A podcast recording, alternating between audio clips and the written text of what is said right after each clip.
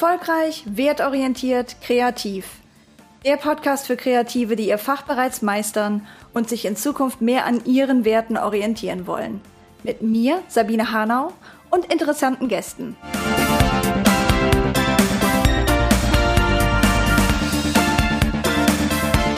Heute mit dabei Alice Carolina, Gründerin von The Ethical Move. The Ethical Move ist eine globale Bewegung für ethisches Marketing und gemeinwohlorientierten Sales. Und Alice und ich arbeiten seit Jahren gemeinsam in dieser Bewegung. Allerdings immer nur auf Englisch und das hier war unser erstes Gespräch auf Deutsch. Entsprechend aufregend, denn wir hatten weder Stichpunkte noch vorformulierte Fragen. Es sollte einfach ein Gespräch sein, treu dem Motto von The Ethical Move, We're here for the conversation. Aber selbst nach einer Stunde hatten wir das Gefühl, wir könnten ewig weiterreden und das Thema ist einigermaßen unerschöpflich. Deswegen meine Einladung an dich. Lass uns das Gespräch weiterführen. Wenn du Fragen, Anregungen, Kommentare hast zum Thema ethisches Marketing, Gemeinwohlorientierung, melde dich. Wir würden uns unheimlich freuen. Aber jetzt erstmal zur Episode mit Alice Carolina.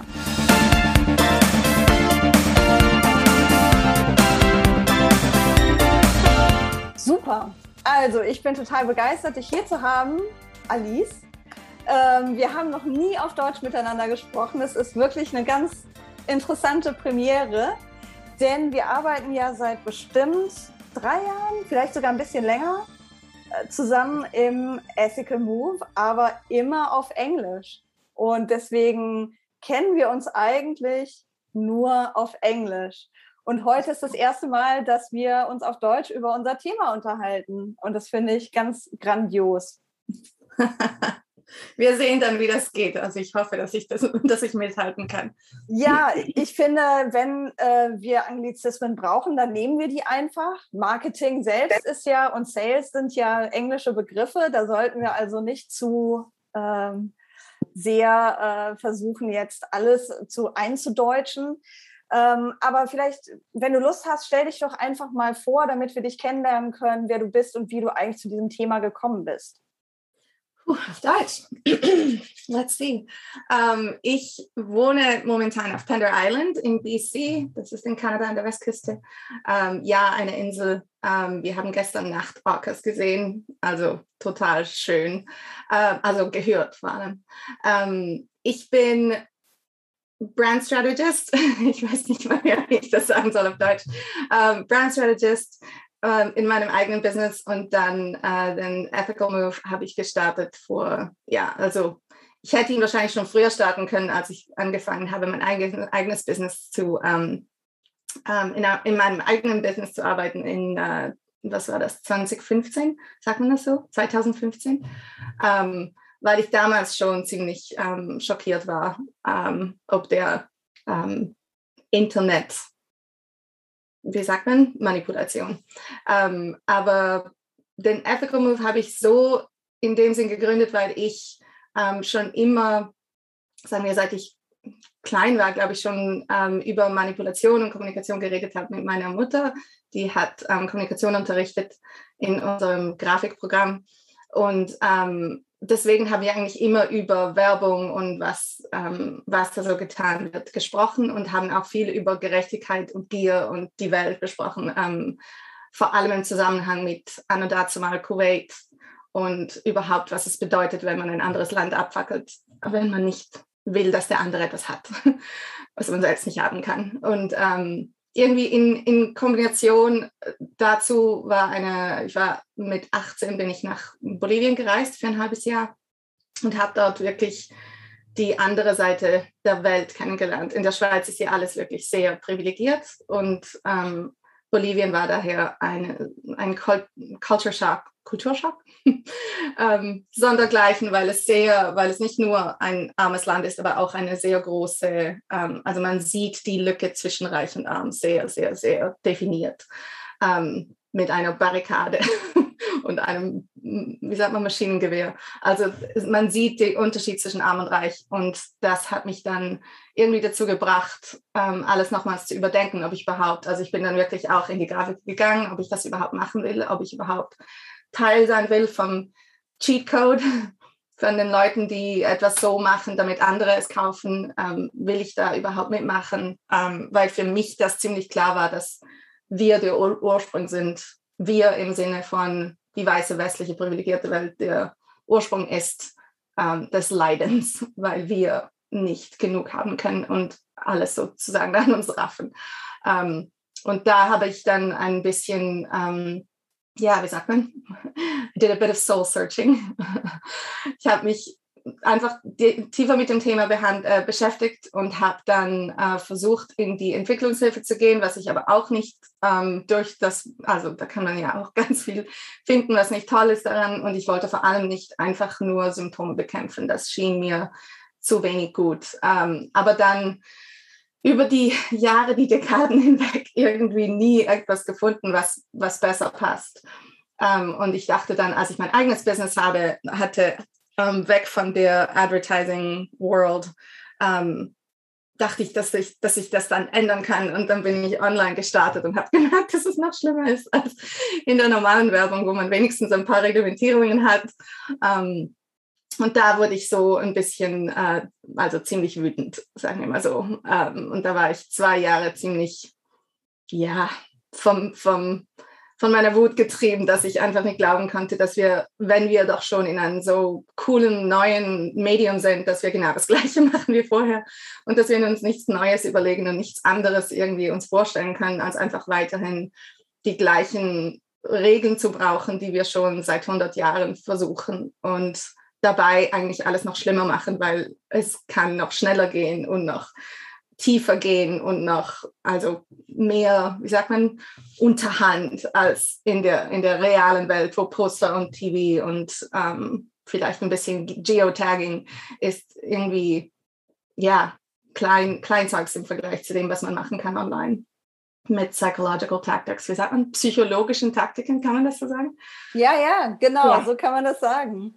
Voilà, und hier sind wir. Ich habe dann den Ethical Move gemacht, weil ich, weil ich da irgendwo einen Output haben musste und wollte mit den Businesses anfangen, also mit den, mit den Geschäften, mit den Unternehmen anfangen und nicht mit dem Konsumenten, wieder beim Konsumenten anfangen, irgendwie versuchen, die zu ändern. Also wir sind alle Konsumenten und wissen, wie schwer es ist zu widerstehen. Deswegen will ich dort anfangen, wo wir überhaupt zuerst einmal das Problem kreieren. Und das ist für mich im Marketing, im Sales. Super, vielen Dank, dass du deine Story erzählt hast. Äh, ich habe ja im Vorfeld äh, deine Worte von der Website ins Deutsche übertragen und gehofft, dass ich äh, dem gerecht werde, wie du deine Geschichte erzählen würdest. Es ist ganz toll, die jetzt nochmal aus deinem, deinem eigenen Mund zu hören. Was ich total faszinierend finde, ist die Verbindung, die du geschlagen hast zwischen den Missständen, die du in Bolivien selbst erlebt hast und der Ursache, die du im Marketing und im Sales festgemacht hast. Das ist ja auch der Bogen, den du schlägst auf der Website von The Ethical Move. Kannst du da ein bisschen genauer drauf eingehen, wie du darauf gekommen bist, dass da der Ursprung liegt? Also, es ist doch ganz klar. Ähm, für, mich, für mich ist der Ursprung, also die, es, es gibt so eine, so eine Kettenreaktion, die ich mir irgendwie mal überlegt habe. Und vielleicht bin ich total falsch darin, aber irgendwie kann ich es mir fast nicht, fast nicht anders vorstellen. Ähm, wir haben eine absolut armselige Person am Ende der Kette, die irgendwie in Indien Minimal Wage Arbeit in irgendeinem Slum macht, um ein Produkt herzustellen, das von sagen wir mal, reichen, privilegierten Weißen ähm, gekauft wird oder gewollt wird. Ähm, und die Kette, die da, also der, das, das Wollen des, dieses Produktes, ähm, schien mir irgendwie ähm, undenkbar zu sein, weil ich kann mir nicht vorstellen, dass als, als normale ähm, empathische Wesen wir das jemandem antun würden. Also wenn wir direkt den Link hätten zu ich kaufe dieses Produkt und ich, ich muss das dem Kind abkaufen, das in, in, im Kongo die Diamanten ähm, mint, ähm, dann würden wir wahrscheinlich eine andere Verbindung haben zum Produkt oder würden uns vielleicht zweimal überlegen, ob das überhaupt mit uns im Reinen überhaupt geht. Deswegen finde ich, haben wir eine wunderbare, so eine Scheinwelt geschaffen, die uns sehr weit distanziert von, äh, von der eigentlichen Produktion, zum Beispiel eines Produktes. Und das schien mir viel logischer, dass wir, ähm, dass wir das irgendwie verstecken müssen und irgendwie so ein bisschen ähm, äh, nicht nur ein bisschen, aber den ganzen Prozess eigentlich ausdehnen und, und von uns distanzieren und dann auch verschönern natürlich, damit wir ähm, weiterhin irgendwie etwas, etwas wollen, wie zum Beispiel Smartphones, die ja nun wirklich nicht ähm, humanitär her hergestellt werden können ähm, im Moment. Warum wollen wir das, wenn wir doch wissen, dass es eigentlich ähm, am Ende der Supply Chain ganz, ganz grausig aussieht? Und dazu kommt noch, ähm, dass wir überhaupt ein Smartphone wollen. Also ich meine, ein Smartphone ist vielleicht eine schlechte, eine schlechte, ein schlechtes Beispiel, weil wir alle so ähm, kommunikationsabhängig sind. aber vielleicht irgendein ein, ein günstiges Spielzeug für ein Kind, dass wir das überhaupt wollen, da, da muss doch etwas hergestellt werden, dass wir, dass wir das überhaupt, ähm, uns überhaupt das in den Sinn kommt, das zu wollen.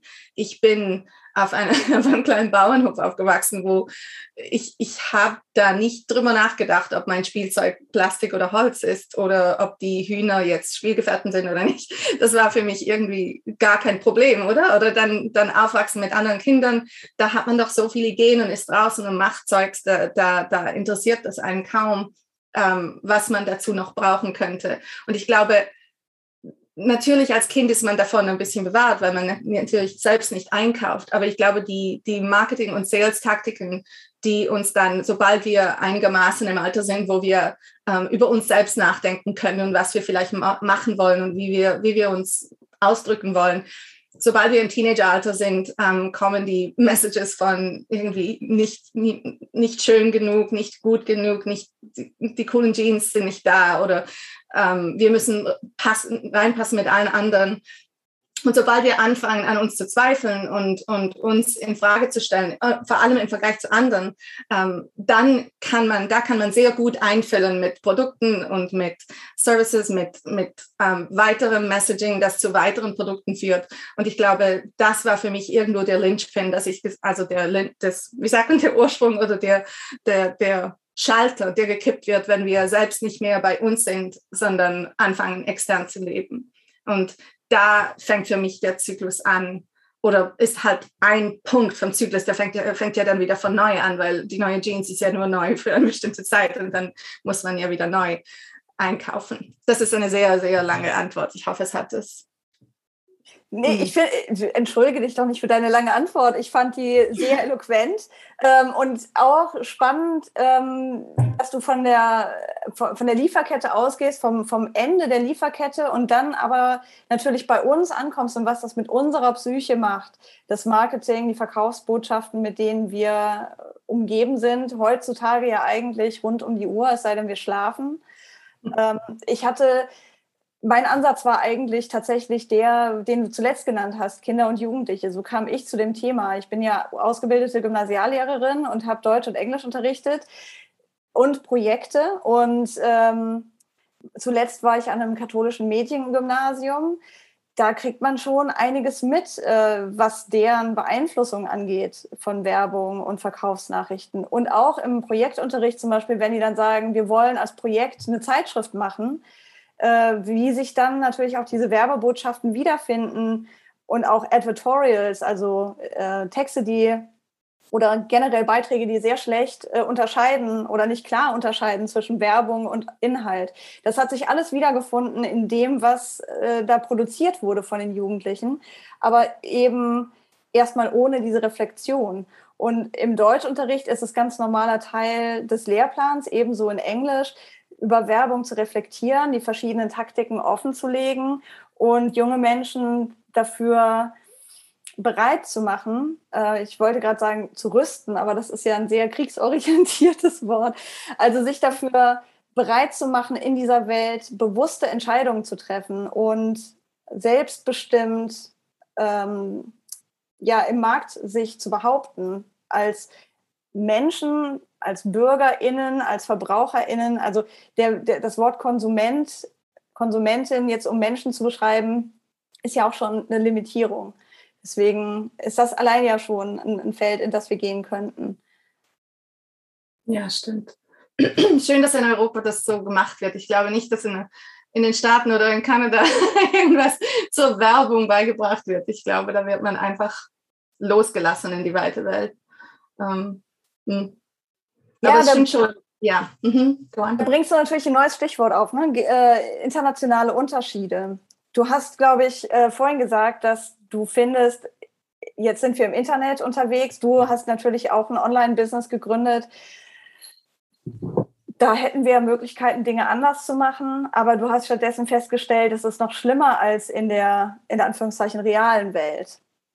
Ähm, siehst du da einen Zusammenhang möglicherweise zwischen dem globalen Netz des Internets und äh, der Tatsache, dass du es noch schlimmer findest?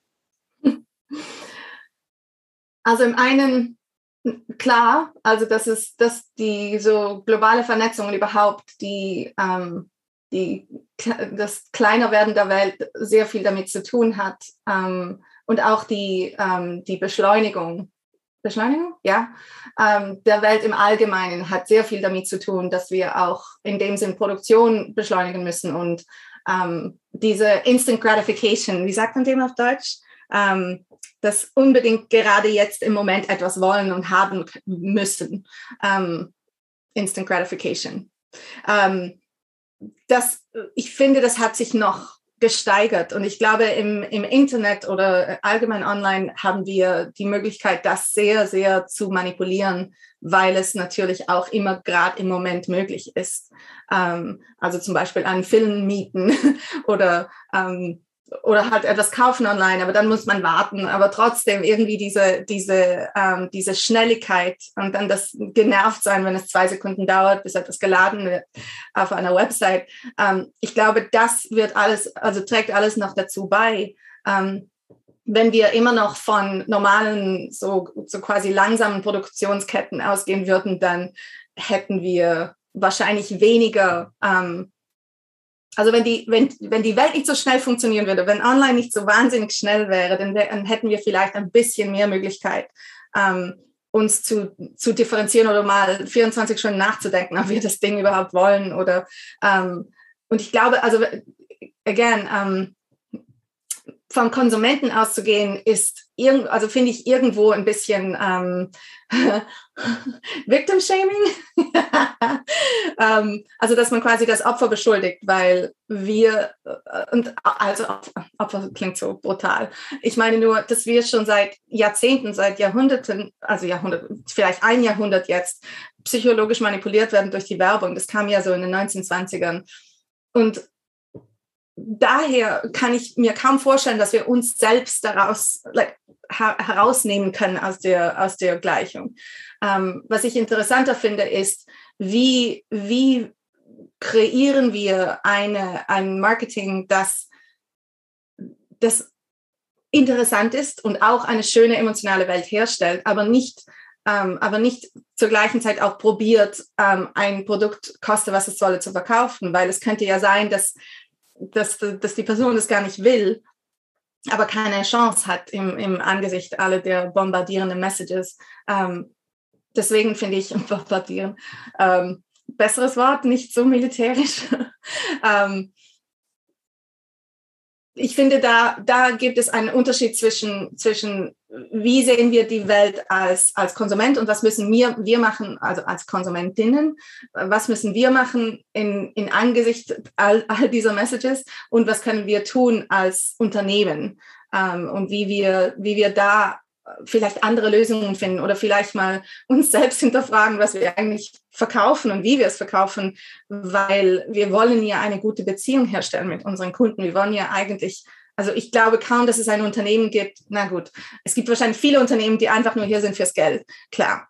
Aber dann gibt es, ich denke, doch sehr viele Unternehmen, die auch hier sind für, für die Selbstverwirklichung oder, oder etwas auf den Markt zu bringen, was sie wirklich glauben, dass etwas bringt oder dass etwas Schönes für, für den Konsumenten oder etwas, einen guten Service, der, der einem sehr viel bringen kann im Leben. Also die Coaching-Industrie zum Beispiel oder, oder all, die, all die verschiedenen Designindustrien und so weiter. Ich meine, die sind ja alle viele davon sind nicht dafür aus, irgendwie nur Geld zu machen, sondern auch wirklich etwas zu verschönern oder zu äh, Freude zu bringen. Und das denke ich, wenn wir, wenn wir wieder zurück zu dem Ursprung gehen könnten, also zurück zum Ursprung. Ich weiß nicht, ob wir jemals da waren. das, keine Ahnung, aber ich denke, es, es wäre doch mal ein, ein Gedankenspaziergang wert, da mal festzuhalten und schauen, was, was will ich eigentlich kreieren in meinem Business, in meinem Unternehmen und wo will ich, wo will ich, dass die Leute dann hingehen oder was sie machen damit oder was sie tun damit. Und ich denke, irgendwie ein, ein positives Bild davon, vom eigenen Produkt zu haben, ist doch eigentlich was wert, nicht? Also das finde ich immer so spannend, dass man da nicht zweimal drüber nachdenkt.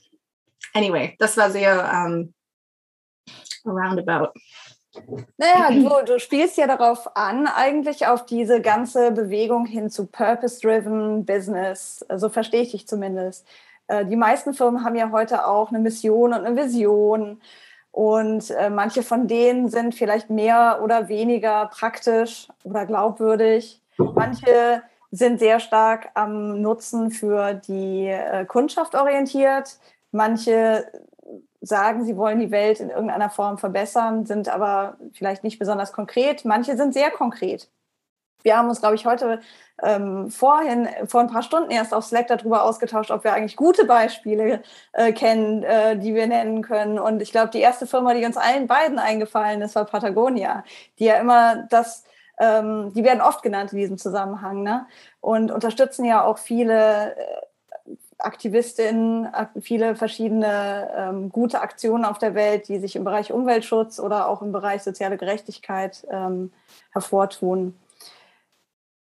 Siehst du, wie siehst du den Zusammenhang zwischen Purpose-Driven und Mission und Vision und dem Marketing und dem Sales, für den wir arbeiten beim Ethical Move? Den Unterschied? Ja, siehst du einen Unterschied oder denkst du, dass wenn ich eine Mission und eine Vision habe und ich sage, ich bin Purpose-Driven Business, dass dann das eigentlich alles schon abgefrühstückt ist? Natürlich nicht. Ähm, ich denke, was oft vergessen wird bei sozusagen ethischen Businesses, ist die ethische Kommunikation und die ethischen Operations. Also ich glaube, ähm, wenn wir schon sagen, also der Begriff ethisch können wir ja natürlich auch auseinandernehmen, ähm, wenn wir sagen, wir sind ein Mission, Purpose, Vision Driven Business, dann soll das aber bitte auch durch, durch die ganze Kette gehen, also von, von A bis Z, wie wir mit unserem Team umgehen, was für Produkte wir herstellen, wie wir sie herstellen, ähm, wie wir mit unseren Suppliers, ähm, Lieferanten ähm, umgehen, wie wir Werbung machen, wie wir darüber sprechen, wie wir sprechen, ähm, untereinander, also ein diverses Team haben. Divers? Das stimmt nicht. Diverse. Doch? Okay. Ähm, ich hangle mich so durch die Sprache, ist unglaublich. Es läuft ähm, sehr gut alles. Okay, gut. ähm, ich glaube, dass, dass die, die Businesses, die wirklich dann ähm, also das, das nennen wir ja Woke-Washing oder wir haben gerade im Slack da uns auch äh, Ethics-Washing gesehen. Ähm, also die Idee, dass man ja auf dem, äh, im, Vorder-, im Vordergrund so aussieht, als wäre man ein ethisches Business, aber dann im Hintergrund ähm, immer noch, ich, ich weiß nicht, einfach, dass das nicht übereinstimmt, dass der, dass der Schein und, äh, und das, was dahinter ist, nicht stimmt. Und ich glaube, das, ähm, das sieht man auch, also ich komme natürlich auch vom Branding. Also wenn man, wenn man gegen außen ein gewisses Bild hat, dann muss man auch innen, also behaviorally, also vom, vom Verhalten als Business ähm, mit dem, also das muss, das muss im Zusammenhang sein. Sonst, ähm, sonst findet man das ziemlich schnell heraus, wenn man schaut. Also ich meine, man kann natürlich auch einfach sagen, okay, H&M hat eine Conscious Line, deswegen kann ich da einkaufen ohne Probleme, ähm, solange ich die Conscious Line brauche, die sozusagen sustainable ist, dann habe ich kein, also dann, dann bin ich aus dem Schneider, anstatt wirklich mal zu schauen, was das wirklich bedeutet oder wie die, wie die, wie die Zusammenhänge da sind. Aber das, das wird natürlich auch nicht ähm, äh, encouraged, wie sagt man, ermutigt, man wird nicht ermutigt dazu, zu schauen und zu nachzusehen und, und ähm, sich klar zu informieren. Und es wird auch nicht einfach gemacht. Also man muss ja ziemlich graben auf einer Website, wenn man mehr herausfinden will über ein Unternehmen. Und ich glaube, Patagonia für, für ähm, als Beispiel ist sehr ähm, im Vordergrund mit allem und, und hat dann dazu auch den, also ich glaube zumindest, und so wie es aussieht, so weiß ich weiß, haben die wirklich auch die die sozusagen die Alignment zwischen wie sie sich verhalten und wie sie kommunizieren und was sie produzieren und ihre Operations. Und was ich natürlich am spannendsten finde in alledem ist, sie machen richtig gutes Geld.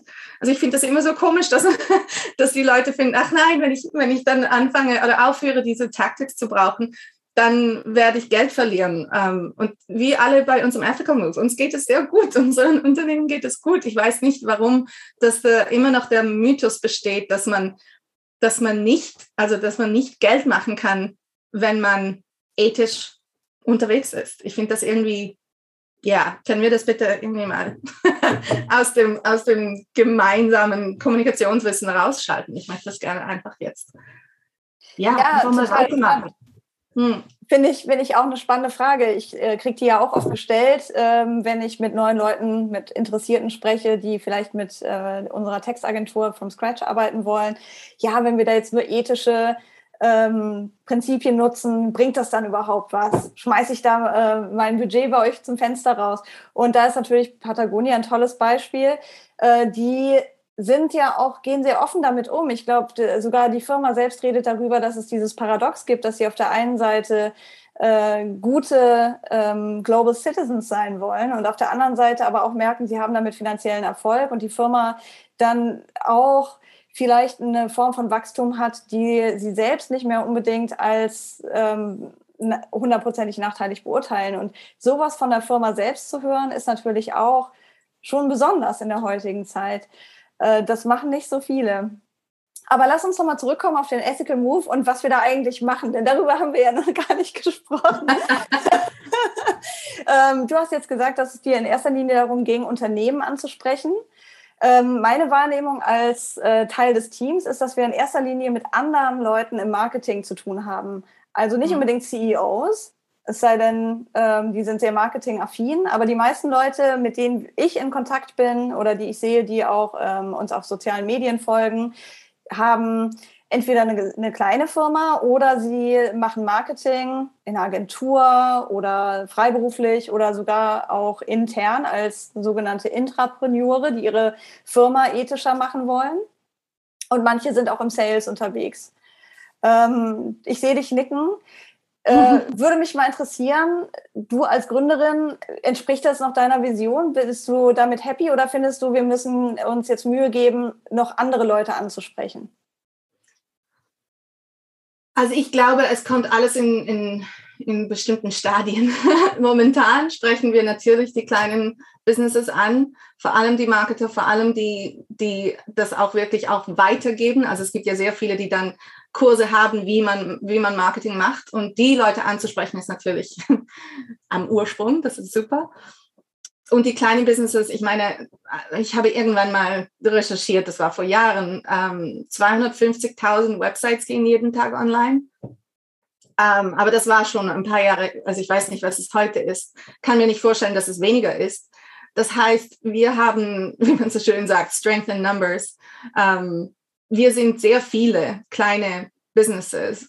Und ich denke, dort anzufangen und anzuknüpfen und, und den, den Ball ins Rollen zu bringen, sozusagen, und einfach mal, wie sagt man, ja, halt Grassroots versuchen, eine, eine kleine Zahl zu vergrößern mit, mit kleinen Businesses und mit halt mit Leuten, die wirklich auch, auch nah am Produkt sind und nah am Service oder nah am eigenen ja, also dass, dass das Geld, das man macht, also vielleicht nur ein oder zwei Schritte distanziert ist von, von der Person, die das Produkt herstellt, ähm, macht natürlich ähm, den, das, das Purpose-Driven, Mission-Driven, ähm, de, de, diesen Hintergrund einfacher.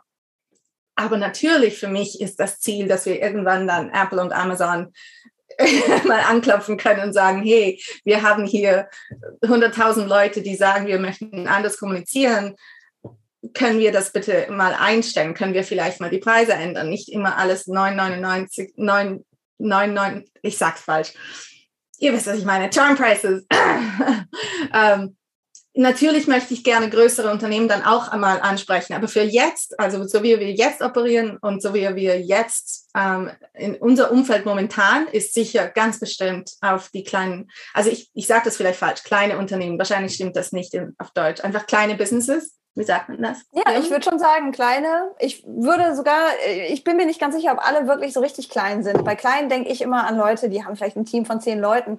Aber wenn du dir anguckst auf Wikipedia, was als kleines Business gilt, die sind schon deutlich größer als das. Ja, Und ich könnte mir schon auch vorstellen, dass gerade in äh, Ländern außerhalb ähm, mhm. Nordamerikas, also gerade in Deutschland, Österreich, Schweiz, da ist ja der Mittelstand sehr stark wenn wir da äh, jemanden haben im Marketing, zwei, drei Leute, die sagen, hey, wir wollen das ausprobieren und ähm, jetzt in Zukunft mehr ethische Prinzipien anwenden, dann kann das schon eine große Wirkung haben. Denn manche von diesen Mittelstandsunternehmen sind ja auch sehr berühmt. Also selbst solche, so eine Firma wie Faber-Castell, die weltberühmte äh, KünstlerInnen äh, Stifte herstellen, und Malfarben und so weiter, ist ein mittelständischer Betrieb.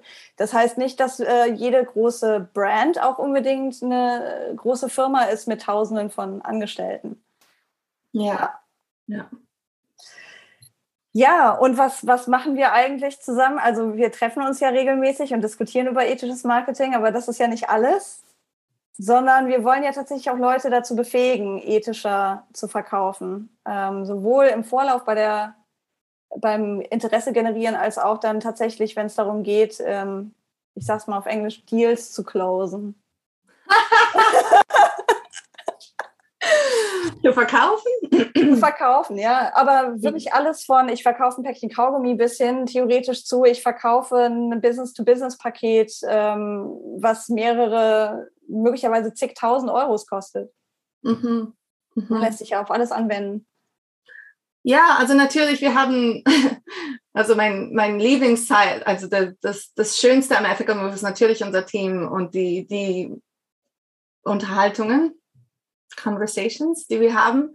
Ähm, und die möchten wir ganz bestimmt auch in die Öffentlichkeit bringen, weil ich denke, da gibt es ganz, ganz viele Momente, wo wir sagen, gerade jetzt auf Slack, das müssen wir unbedingt veröffentlichen, weil ähm, diese Diskussionen sind natürlich auch für andere interessant. Und deswegen, also die, der Anlauf zu einer Online-Community, bei der Sabine natürlich ähm, den Haupt- oder einen, den, wie sagt man? The leader of the game. Man könnte vielleicht in Anlehnung an äh, meine tägliche Arbeit als Texterin sagen, federführend. Denke ich so ein bisschen an so, ein, an so eine alte Schreibfeder. genau.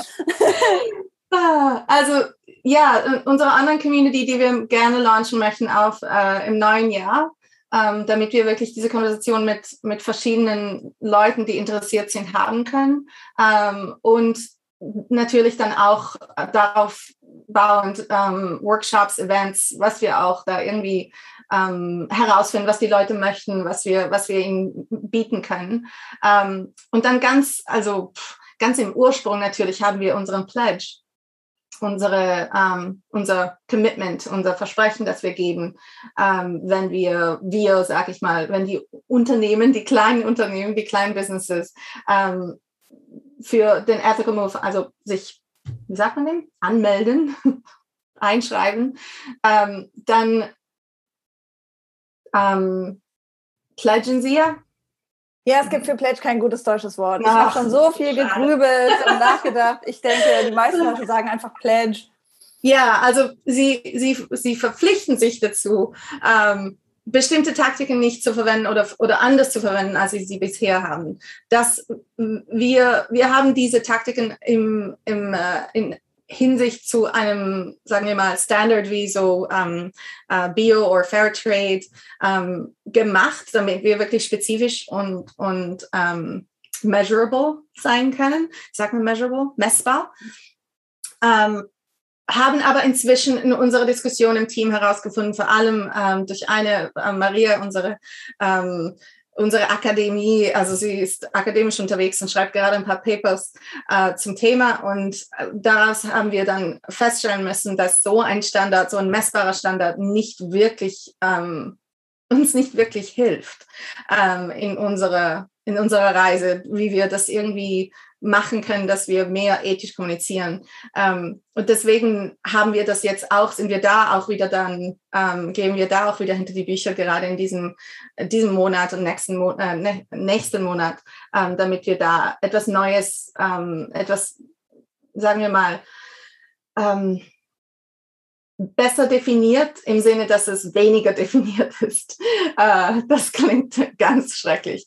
Aber es, es sagen wir einfach mal, wir, wir sind im Tun. Wir sind etwas am, am, am herauszukristallisieren, damit wir wirklich auch in Zukunft besser agieren können als Businesses. Und dass es nicht nur um die Taktiken geht, wobei die natürlich wichtig sind, ähm, sondern dass es wirklich mehr um das, um das tiefe ähm, Versprechen geht, dass wir die Person vor den Verkauf stellen zum Beispiel oder dass wir, wie sagst du dem, das Gemeinwohl, äh, was war der Begriff? Da? Ja, wir haben ähm, darüber gesprochen, was bedeutet eigentlich das Wort ethisch? Ne? In The Ethical Move, in ethisches Marketing, denn es gibt ja schon verschiedene Wertvorstellungen, die und die man auch als verschiedene Ethiken beschreiben könnte oder als du hast deinen Ethos, ich habe meinen Ethos.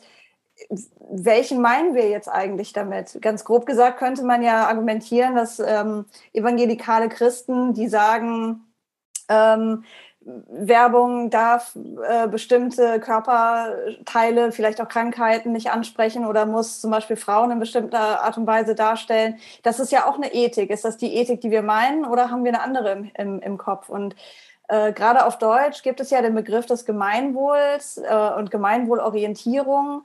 Äh, da geht es ja sowohl um Klimaschutz als auch um soziale Gerechtigkeit. Und das ist, glaube ich, die Richtung eigentlich, die wir meinen. Natürlich sind auch diese Begriffe dehnbar. Also was ist jetzt Klimaschutz und was ist soziale Gerechtigkeit?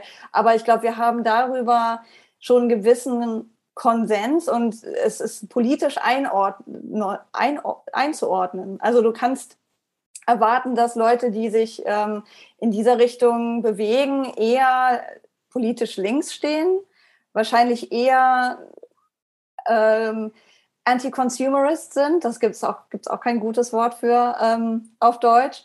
Ähm, vielleicht sogar antikapitalistisch unterwegs sind das auch ein schwieriger Bereich ist, denn da kommen ja viele Ängste hoch, auch gerade gerade in Deutschland mit der ähm, Vergangenheit, äh, ja des äh, Kommunismus in der DDR und was das bedeutet, in so einem totalitären System zu leben. Aber es gibt ja auch andere Alternativen. Also es gibt ja von Donut Economy bis hin zu Post-Capitalism ganz viele verschiedene Richtungen und ähm, ich, finde es immer wichtig, überhaupt darüber im Gespräch zu sein. Und deswegen hat mich das auch von Anfang an sehr angesprochen, dass auf der Seite von The Ethical Move steht, we're here for the conversation. Wir glauben nicht, dass wir die Antworten auf alles haben, sondern wir wollen zum Dialog einladen und Menschen dazu ermutigen, einfach mal das ist in Frage zu stellen und sich zu überlegen, wie könnte es denn sonst noch sein? Darin liegt ja schon eine unglaublich äh, schöpferische Kraft und deswegen passt es auch so gut zu dieser Reihe, äh, wo es ja um erfolgreich, darüber haben wir schon gesprochen, dass ethisches Marketing auch erfolgreich ist, wertorientiert, ja, das ist eben das Gemeinwohl, aber dass es eben auch kreativ ist, denn ich muss ja neue Ideen entwickeln und kann nicht aus, der, aus dem Fundus schöpfen, ohne drüber nachzudenken. Genau. Du hast es genau gesagt, so wie ich es auch sagen würde. das ist ja das Interessante an dieser ganzen großen Ethik, Manipulation, Marketing-Welt ist, dass alles einfach eine riesige Gray Zone ist. Wie sagt man das? Ähm, Grauzone. Es, ja, Grauzone. Es kann einfach nicht definiert oder sagen wir mal, die Definitionen sind so schnell verändert. Man kann mal etwas definieren und dann irgendwie übermorgen ist das schon ein bisschen veraltet und man muss nochmal neu darüber nachdenken. Und deswegen finde ich das so schön, dass wir vor allem im Ethical Move natürlich immer wieder die Chance haben, das neu zu besprechen und sagen, hey, Moment mal, was ist ethisch und was glauben wir denn zu dem, was, was haben wir da überhaupt für Meinungen dazu? Ähm, immer nur in unserem kleinen Team mal. Und dann, und dann freue ich mich natürlich dann sehr darauf, diese Konversation dann auch mit anderen zu haben, die nicht in unserer unmittelbaren Umgebung sind, ähm, mit Leuten, die, die ganz andere Perspektiven haben. Und das, das kommt dann wieder zurück zu dieser Kreativität, die ich dann ähm, ich freue mich darauf, andere, also wir haben ja alle unsere, unsere Wissensgrenzen und ich glaube, dass wir, dass wir die dann überlappen können mit neuen Ideen da kommt was, da, da, da wird was bestimmt irgendwo eine, eine, also ich glaube, es kann ja nach, natürlich auch ganz langsam und, und mit kleinen Schritten etwas Neues kommen. Das muss ja nicht explosiv sein. Ähm, aber dass da, dass da einfach mehr ähm, darüber nachgedacht wird, wenn, wenn, wie du sagst, wenn es nicht so ist, wie es jetzt ist. Was würde dann, was würde passieren, wenn wir, wenn wir keine dieser Psychological Tactics brauchen dürften? Was würden wir machen? Ähm, ziemlich einfach wahrscheinlich. Also vielleicht würden wir sogar einfach mal ähm, sagen, hey, schreib mir eine E-Mail oder ähm, komm, wir reden mal oder so. Ich meine, da, da gibt es ja unendlich viele Möglichkeiten, die wir gar nicht probieren, weil es so reglementiert ist fast. Also reglementiert im, im, so in der Gemeinschaft, nicht als nicht, nicht wirklich legal reglementiert, ähm, was gut oder schlecht sein kann. Aber ich denke, da kommt, da kommt ganz bestimmt eine neue, eine neue, wie sagt man, ethische Welle, die wir hoffentlich ähm, mit, wo wir hoffentlich dann auch federführend sein können in der, in der so quasi neuen Definitionen, die wir finden und dann weiterhin immer wieder für die für das Gespräch zu pushen. Also, dass wir immer wieder das Gespräch suchen und immer wieder neu überlegen und immer wieder so vielleicht einmal, einmal im Jahr, einmal im Monat immer wieder zurückkommen zum, äh, ist das immer noch so? Finden wir das immer noch gut? Hat es hier Veränderungen gegeben? Ich glaube, das ist ja Teil auch unserer unsere Team-Meetings, die, unsere Culture-Meetings, die wir ja jeden Monat dann uns fragen, was haben wir im Raum des Antirassismus festgestellt? Was, was, was haben wir gelernt in der kurzen Zeit? Ähm, was haben wir gesehen? Und die Gespräche sind immer unglaublich tief und, und vielfältig und bringen uns immer wieder zurück zum neuen Marketing, dass wir, dass wir neu, also dieses neue, diese neue Welt, die wir versuchen zu bauen. Ähm, ja, anyways, das ist, das ist für mich das Größte. Und da, da freue ich mich natürlich, dann die Türen zu öffnen und dann wirklich auch mal größere Diskussionen zu haben, wie diese jetzt gerade. Wobei, Diskussion. Wir sind ja immer noch zu zweit. Ja, aber wir haben ja, äh, ich sag mal, Publikum, auch wenn das so ein anonymes Wort ist, das ich eigentlich gar nicht so cool finde. Aber ich fasse jetzt einfach noch mal kurz zusammen, was wir im Moment eigentlich haben bei äh, The Ethical Move, damit ihr wisst, was euch da erwartet, wenn ihr auf die Seite kommt oder wenn ihr euch weiter informieren möchtet. Und ähm, danach haben wir noch ein paar Fragen. Äh, wir haben auch Zeit für noch zusätzliche Fragen. Äh, ja, was haben wir im Moment? Wir haben eine Website, alles im Moment auf Englisch, aber wir wissen ja auch, dass äh, Englisch sehr verbreitet ist unter Leuten, die sich für Marketing und Sales interessieren, unabhängig davon, ob Englisch eure Muttersprache ist oder eure Vatersprache. Ähm, und also auf der Webseite findet ihr eine ganze Menge Infos. Da haben wir einerseits ein Commitment, dann haben wir den Pledge, Pledge ist im Moment vor allem taktisch orientiert. Das heißt, ihr seht so ein paar Schlüsseltaktiken, die wir identifiziert haben, die immer wieder von sogenannten Marketing-Gurus empfohlen werden oder auch vielleicht von äh, den gängigen Werken, denen man so begegnet, äh, wenn man Marketing studiert die man aber in Frage stellen kann. Wann ist das eigentlich manipulativ und wann ist es wirklich ein Mehrwert für die angesprochene Person. Denn das ist ja eigentlich leitend. Wir wollen nicht so Marketing betreiben, dass die Person, die unser Marketing ausgesetzt ist, äh, davon irgendeinen Nachteil bekommt. Und dann bieten wir auch zu all diesen Taktiken im Moment Flips an. Flips ähm, sind einfach Alternativen. Also wenn du keinen Countdown-Timer verwenden willst, was gibt es für andere Möglichkeiten, äh, mit äh, Zeit zu arbeiten in deinem Marketing? Zum Beispiel ja, wie kann man damit ehrlich umgehen? Oder wie kannst du deine Preise gestalten, wenn du nicht auf äh, Punkt 99 oder Punkt 95 enden möchtest? Das gibt es da im Moment, aber wie Alice schon gesagt hat, wir arbeiten gerade an einem neuen Pledge. Das wird ähm, ein weniger umfangreicher Pledge sein, gehe ich mal von aus. Und er wird sich nicht so an diesen Taktiken orientieren. Aber keine Sorge, die Taktiken bleiben, denn wir wollen ja auch Ressourcen anbieten, damit ihr nachschlagen könnt, äh, während ihr eure tägliche Arbeit macht. Zusätzlich haben wir eine Publikation auf Medium.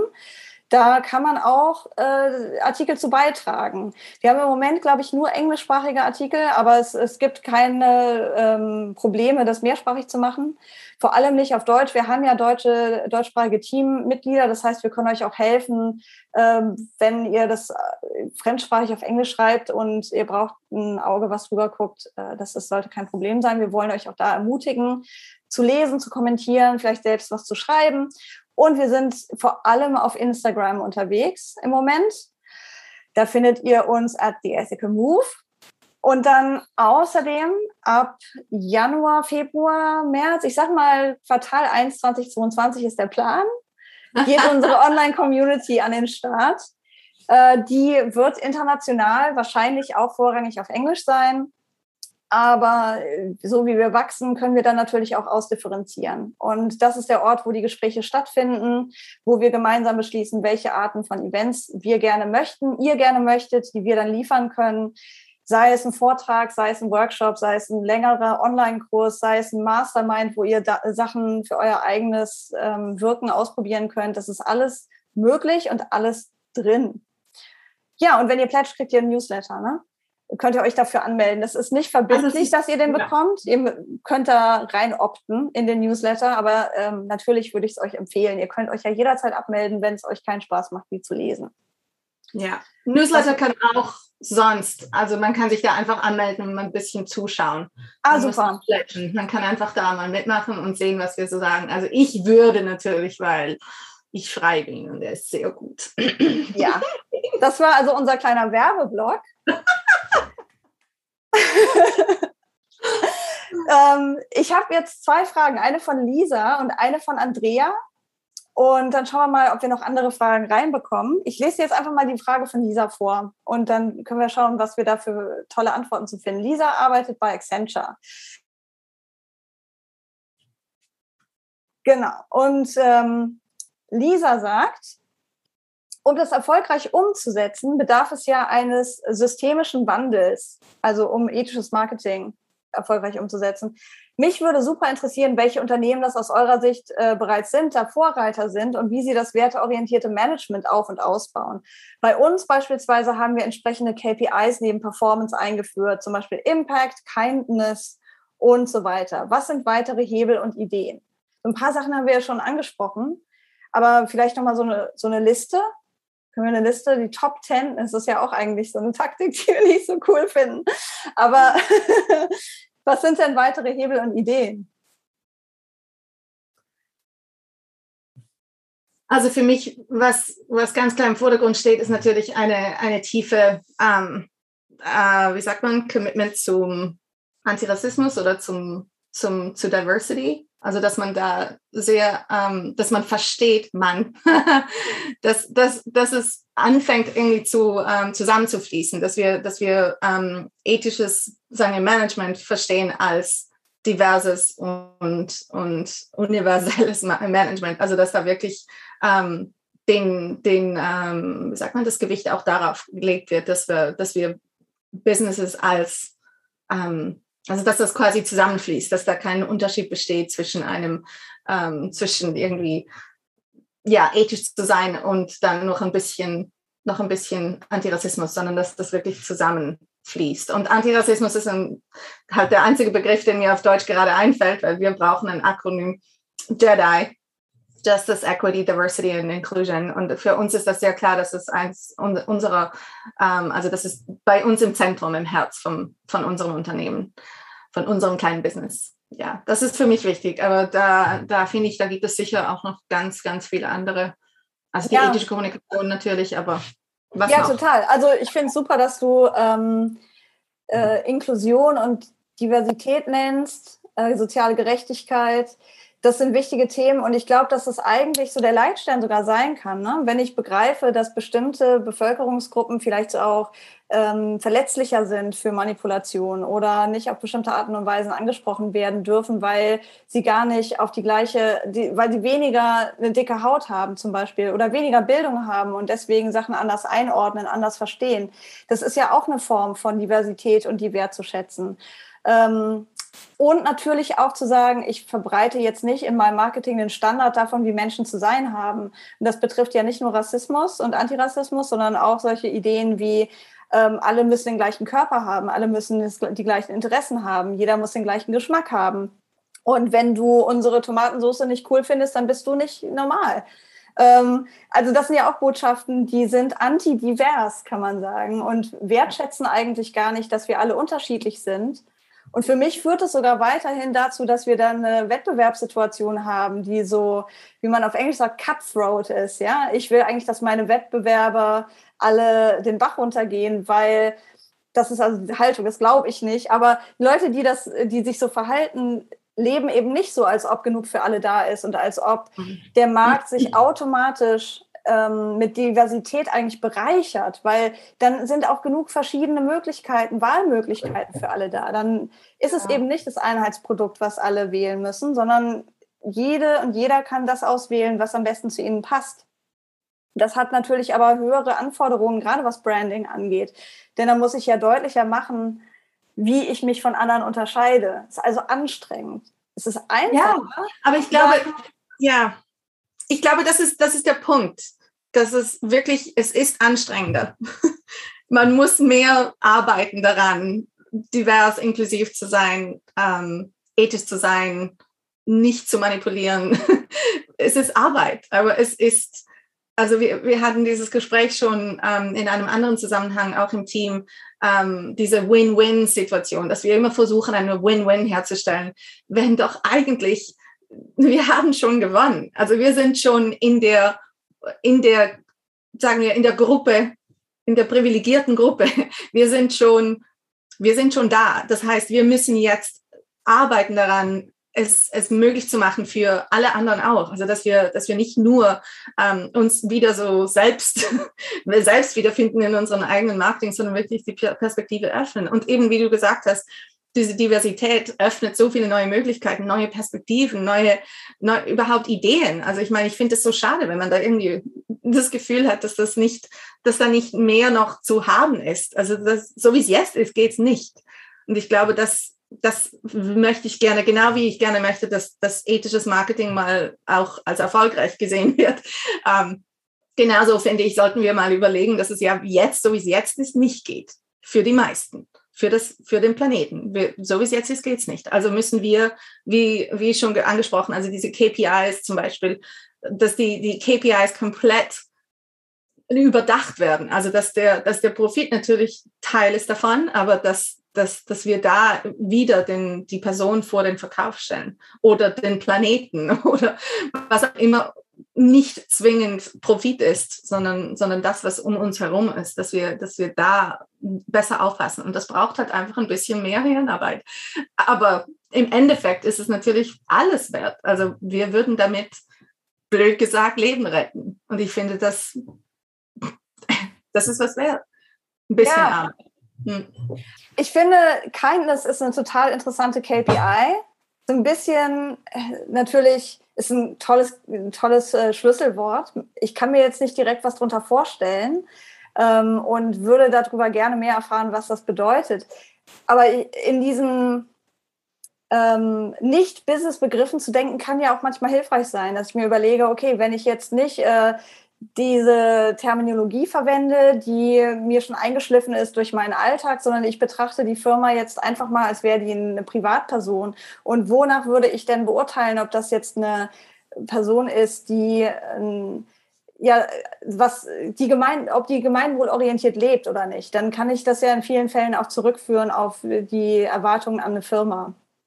Zum Beispiel so Sachen wie ähm, ja, Klimaschutz, was bedeutet es in der Praxis? Was wir von bewusst einkaufenden Menschen erwarten, können wir ja auch von der Firma erwarten, sowohl was ihre äh, Liefer Lieferantinnen und Lieferanten angeht, als auch was die eigene, äh, den eigenen ökologischen Fußabdruck äh, angeht, aber auch so Dinge wie ähm, politisches Engagement. Das finde ich ist so eine KPI, die fehlt uns oft noch. Wir wissen gar nicht genau, welche Firma sich für welche oder gegen welche äh, politischen Entscheidungen einsetzt. Das wäre für mich auch noch ein zusätzlicher Punkt, über den wir ja selten reden beim äh, Ethical Move, weil wir eher über Marketing reden, aber es ist, Lobbyismus ist auch ein wichtiger Punkt.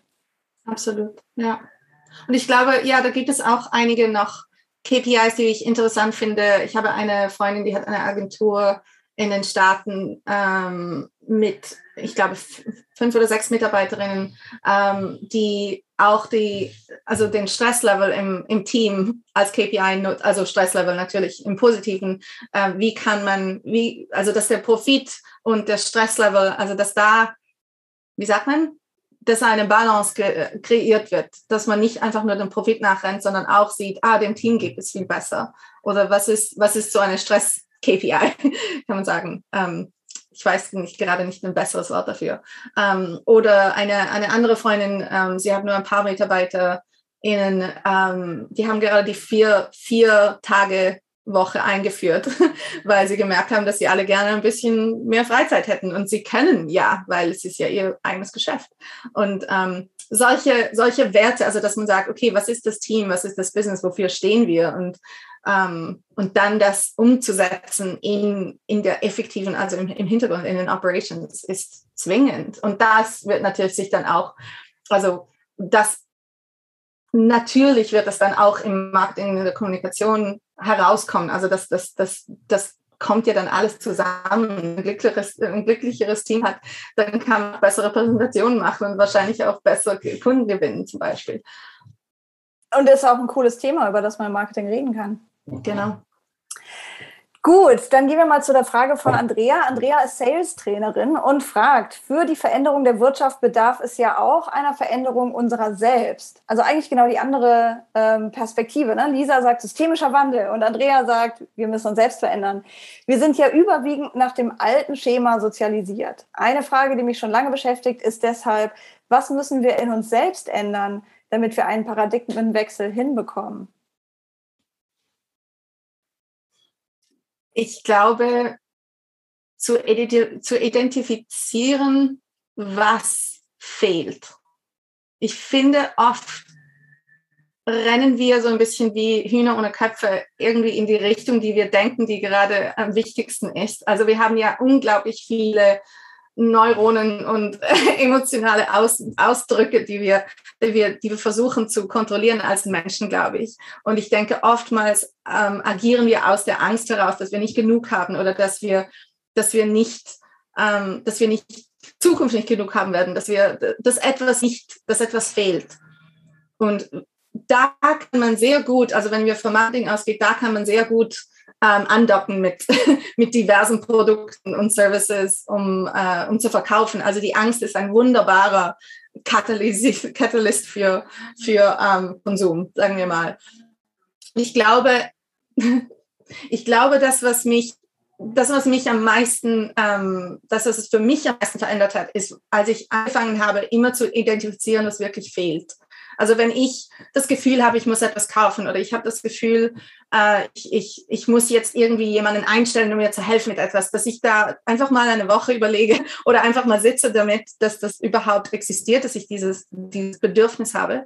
Und dann wirklich herausfinden, was das Bedürfnis wirklich ist, weil ich glaube, zum, zu 90 Prozent ist das Bedürfnis ein anderes. Also, dass man vielleicht eine neue Jeans will, heißt vielleicht, eigentlich möchte ich gerne, dass ich mich anders fühle in meinem Körper. Dass man vielleicht sagt, okay, was, was, wie will ich denn anders sein? Oder was möchte ich gerne, dass anders ist? Und warum überhaupt?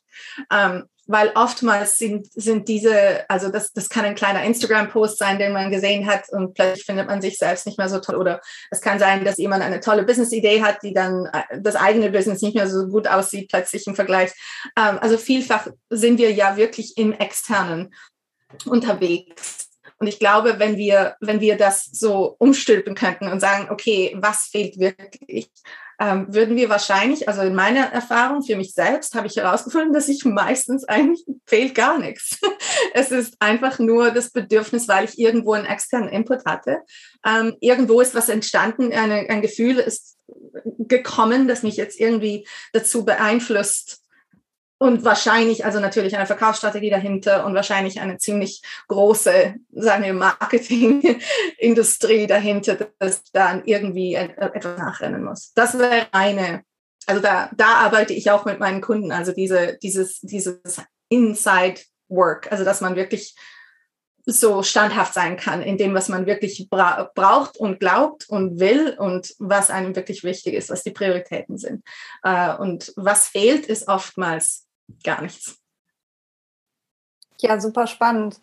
Das letzte Gespräch, was ich geführt habe, war mit äh, Kevalia von der International Academy of Transformative Leadership und der hat eigentlich auch über dieses Thema gesprochen. ähm, interessanterweise auch äh, Schweizer. Und äh, sein, seine Antwort auf dieses Thema wäre wahrscheinlich, wenn ich das äh, jetzt versuche zu zitieren, ähm, dass wir uns verändern von einer Ausrichtung darauf, wie wir von außen beeinflusst werden, ähm, hin zu einem Bewusstsein, dass wir das Außen beeinflussen können. Mhm. Also ich bin nicht ausgesetzt diesen ganzen Botschaften, die alle was an mir verändern wollen, sondern ich kann ganz bewusst entscheiden, nein, ich bin ich mit meinen Werten, mit dem, was mir an mir gefällt, dem, was mir vielleicht weniger an mir gefällt, mit allem, was ich in die Welt bringe. Und es ist durchaus auch mein Auftrag, das zu beeinflussen.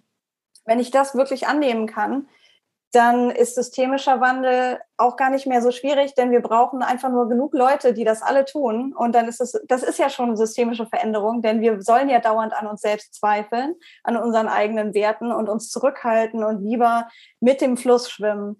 Diese Entscheidung, gegen den Strom zu gehen und zu sagen, ich lebe das jetzt, was ich für mich selbst als unmittelbar richtig erkannt habe, auch tatsächlich im Alltag, das ist ja schon ein revolutionärer Akt ich habe mein mhm. T-Shirt gesehen, da stand drauf, liking myself is um, a revolutionary act. Und ich glaube, das stimmt wirklich, wenn wir erstmal damit anfangen, uns als ganz zu betrachten und nicht immer an uns rumzumäkeln und zu glauben, dass wir was von außen brauchen, um komplett zu werden, dann muten genau. wir diese Botschaft auch nicht mehr anderen Leuten zu.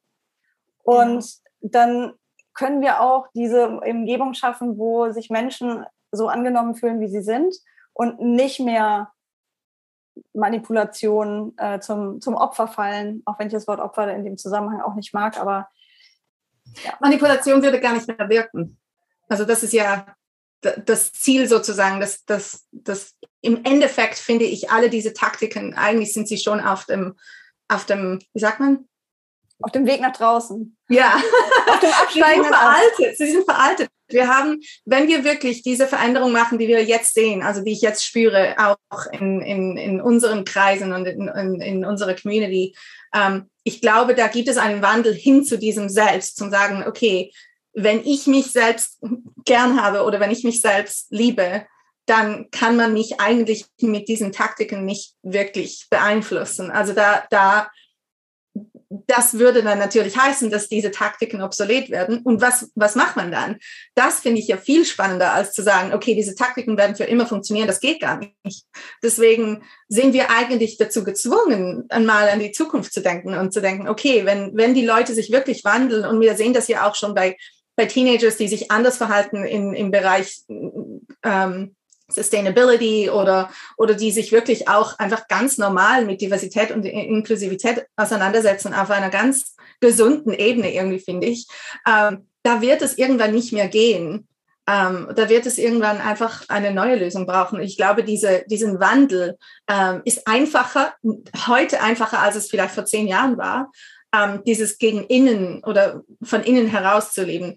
Ähm, und eben diese, diese Beeinflussung des Außens, das finde ich auch super. Also, dass man sagen kann, ich beeinflusse mein eigenes Leben. Das finde ich, ist immer, immer, immer schon der Fall. Also, und das heißt auch für mich, was da dazu kommt, ist einfach das zu üben auch. Also nicht zu erwarten, dass man jetzt selbst, okay, jetzt bin ich nur, jetzt bin ich nur noch von innen heraus oder ich liebe mich jetzt selbst ab heute ähm, für immer ähm, sondern das sind ja kleine, kleine Schritte, die man gehen kann, kann sagen kann, okay, gut, was fehlt mir heute? Ist wirklich etwas da? Ähm, vielleicht mal aufschreiben, was, was, was gut ist oder was nicht so gut ist gerade. Einfach diese, dieses, ähm, ich sage dem einfach Checking in, also einfach mal zu sehen, was da ist, die Gefühle, was, was überhaupt so los ist, was man, was man erreicht hat. Vielleicht war es nur eine Dusche oder aus, aus dem Bett zu kommen, wenn nichts anderes geht. Aber zumindest einfach zu, zu, ähm, zu erleben, zu sich, sich selbst zu erleben. Also da, dazu, ähm, das ist eine Übung. Das ist nicht etwas, was plötzlich erscheint, mhm. denke ich. Und deswegen irgendwie für sich selbst da kleine, kleine Übungen herauszuheben, die, die einfach passen und dann ein bisschen daran arbeiten und dann sehen, was passiert. Und ich finde es immer viel spannender als dieses ganze das ist natürlich dann auch eine, eine, eine Riesenbranche, diese Self-Transformation, Well-Being, oder? Dass dann alles plötzlich in einem Wochenende ist man dann geheilt und alles ist anders und eine neue Possibility und so. Und das finde ich auch, also danke, aber dafür will ich nicht 10.000 Dollar ausgeben, weil dann plötzlich im nächsten Wochenende irgendwie kommt, äh, ein, keine Ahnung, treffe ich einen Narzissten und dann ist plötzlich wieder alles aus dem, aus dem Fenster. Also ich glaube, wir haben die Möglichkeit da einfach ein bisschen so runterzufahren und einfach sagen, okay, wenn es, wenn es eine Grauzone ist und wenn alles eigentlich nur incrementally passiert, dann können wir doch das können alle. Also kleine, kleine mhm. Schritte können wir alle. Das muss keine, das, da muss man keinen Guru haben, da muss man nicht irgendwo aus, außer sich schauen. Da kann man einfach sagen, für mich heute, ähm, was mache ich? Wie fühle ich mich? Wie geht es mir? Das ist alles. Super. Eine, ein toller Tipp zum Abschluss. Systemischer Wandel als spirituelle Praxis. naja, wenn ich, wenn ich mich nicht mehr von mir selbst ablenke und mich traue, mit mir in Kontakt zu sein. Das, ich betrachte das, ja, also wahrscheinlich mehr als das. ist eine körperliche, emotionale um, und spirituelle Praxis. Vielen Dank, äh, Alice, dass du uns ähm, zum ersten Mal auf Deutsch vom Ethical Move erzählt hast. Ich lade alle, die zugehört haben, ich lade dich ein, ähm, dich bei uns zu melden bei at the Ethical Move auf Instagram oder über die Website theethicalmove.org. Und äh, wir freuen uns auf weitere Fragen und Feedback und ganz viele interessante Gespräche. Vielen Dank.